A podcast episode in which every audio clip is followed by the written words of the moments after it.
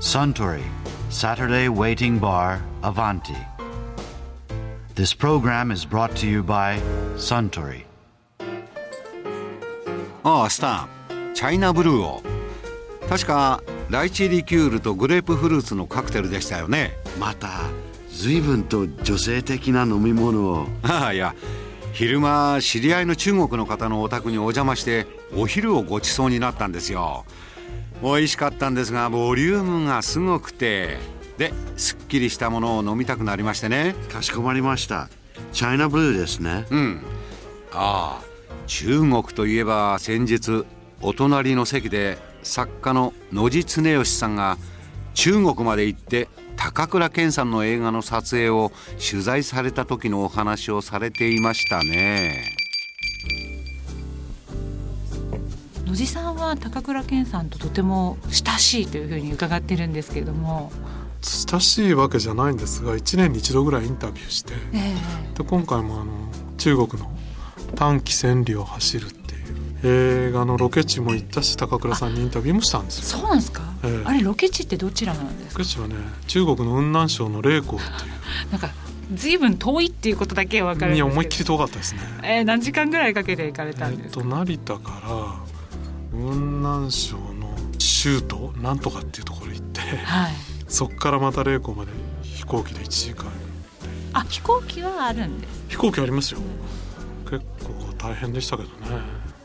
その時何をインタビューされたんですか？その場所は高倉さんがもう終わった後どういう人がいるのか共演した中国の人に会いに行ったんですよ、えええ。みんな素人で今でも向こうでガイドやったり飲みやったりしてる。えええでも素人の方が映画に出るとええ。どうなっちゃうんですかね、あのチャン・インモって監督は全部そうやるというか「あの子を探して」っていう映画でもそうはいはいなんですけど、あ素人にどんどん練習を積ませてあええ練習。稽古というか、はい。それでその素人のリアリティで映画を作っていく。あ今回中国でやったのは高倉さんだけがプロであとみんな素人の人ですよね、高倉さんは大変でしたでしょうね相ま当あ、言葉もわかんないしね。相当大変ですよね。だけど素人の人といっても相当うまいですよね。素人の人がうまいんですか？いやもう自分のガイドはガイドの役だしええ。ああ。農民はで子供は子供の役だから。役っていうかもうもうそのまま。素なんですよねだからそれはあの高倉さん言ってたけどその子役とか動物と演技するってことあるじゃないですか。はい。まあ人間を動物って言うと悪いけど向こうが一番いいカットがテイクが取られるって言うんですよ。自分が普通あのプロ同士でやつら、まあ、高倉さんが主演だったら高倉さんが一番いいテイクが映るじゃないですか。そうですよね。でも今回は素人が一番いいのが映ってるんですよ、まるでね主役じゃないような、うん。でも結構泣くなあれ泣くらしいですね。私まだ拝見してないですけど。死者で最初見た時ボロボロに泣きましたけどね。えそれはこうご自身と被るじところがあるからっていうことなんですいや全然あのよく旅をしたら誰もが感じるようなシチュエーションになってるんですよ。高倉健が演じてるというよりも自分が旅をした時こういう感じになるんだろうなと。そういう映画ってすごいですね。ロードムービーっていう感じないですかあーなるほどだけど中国の人はみんな高倉さん尊敬してるんですよ。私もメイキング見たことがあるんですがすごい歓迎の仕様ですね。昔あの「君をフンヌの川を渡れ」っていう映画があってはい。でそれはなんか10億人が見たんですって。1978年10億人ってよくわからないんですけど。当時アメリカの映画も入ってないしええ。中国の映画以外で公開された中で一番人気があって。ああじゃあもうあの高倉さんのキャラクターが大好きなんですね中国の人は。で中国の人は日本語を勉強するときに高倉さんの映画か寅さんしか見てないんですよ。へえででもこう個人的にも親交があるんですよね。いや進行というか1年に1回ええ。お目にかかれてええ。お話を伺えるというのとあと今度高倉健の映画の名言録っていうのを書こうと思って。はい。最初から最後まで全部見たんですよ。はい。え？204本出てるんですけど。そんなに出でもてるんです、ね、200本は見てないんですよ。あのはい。手に入らないのもあるしうん100本ぐらいは見てセリフ書き取ったりして。すごい作業ですね。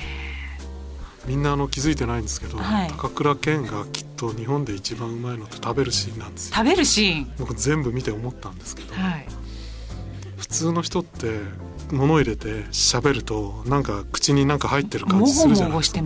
あこの人訓練してるなっていう気がして。は口に入れてもクリアにセリフ言います？いそれはどっちかに寄せてるかもうこう噛み終わった後に喋る。僕ねあのいっぱい食べてるようにし見せてそんなに入れてなかったりとか。ええでよく考えてみたら主演の人じゃないと食べるシーンなんてアップで映んないんですよ。確かにだそうですからやるんですよね。あれじゃあやっぱ訓練されてるんですかね？それと名セリフっていうのをいっぱいピックアップしたんですけど、ええ。名セリフって別に言葉がいいわけじゃなくいいシーンのセリフなんですよ。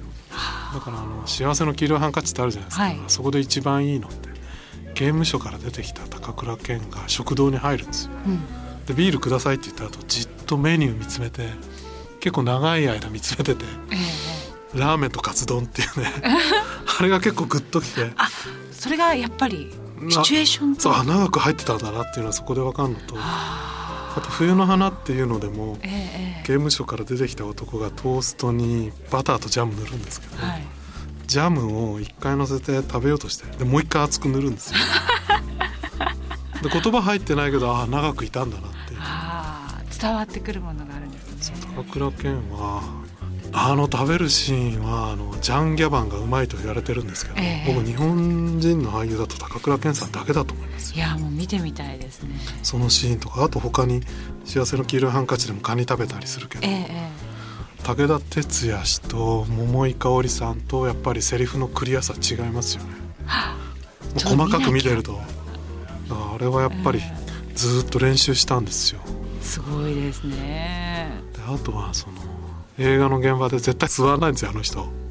中国のこの人ええ今回チャン・イーモンもそれに驚いてそういう俳優生まれて初めて見たとか言って。待ちの時間がとてもすごく長いじゃないですか。何十時間でも待ったり。座んないからみんな疲れて目を盗んで遠くに行って座ってるんですけど僕は。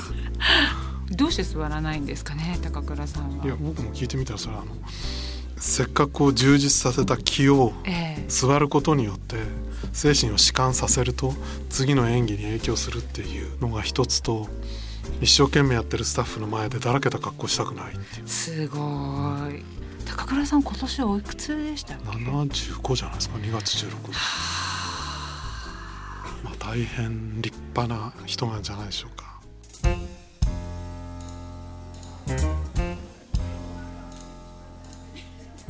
いやー野実恒義さんのお話面白かったですよ。ああスターおかわり同じものかしこまりました。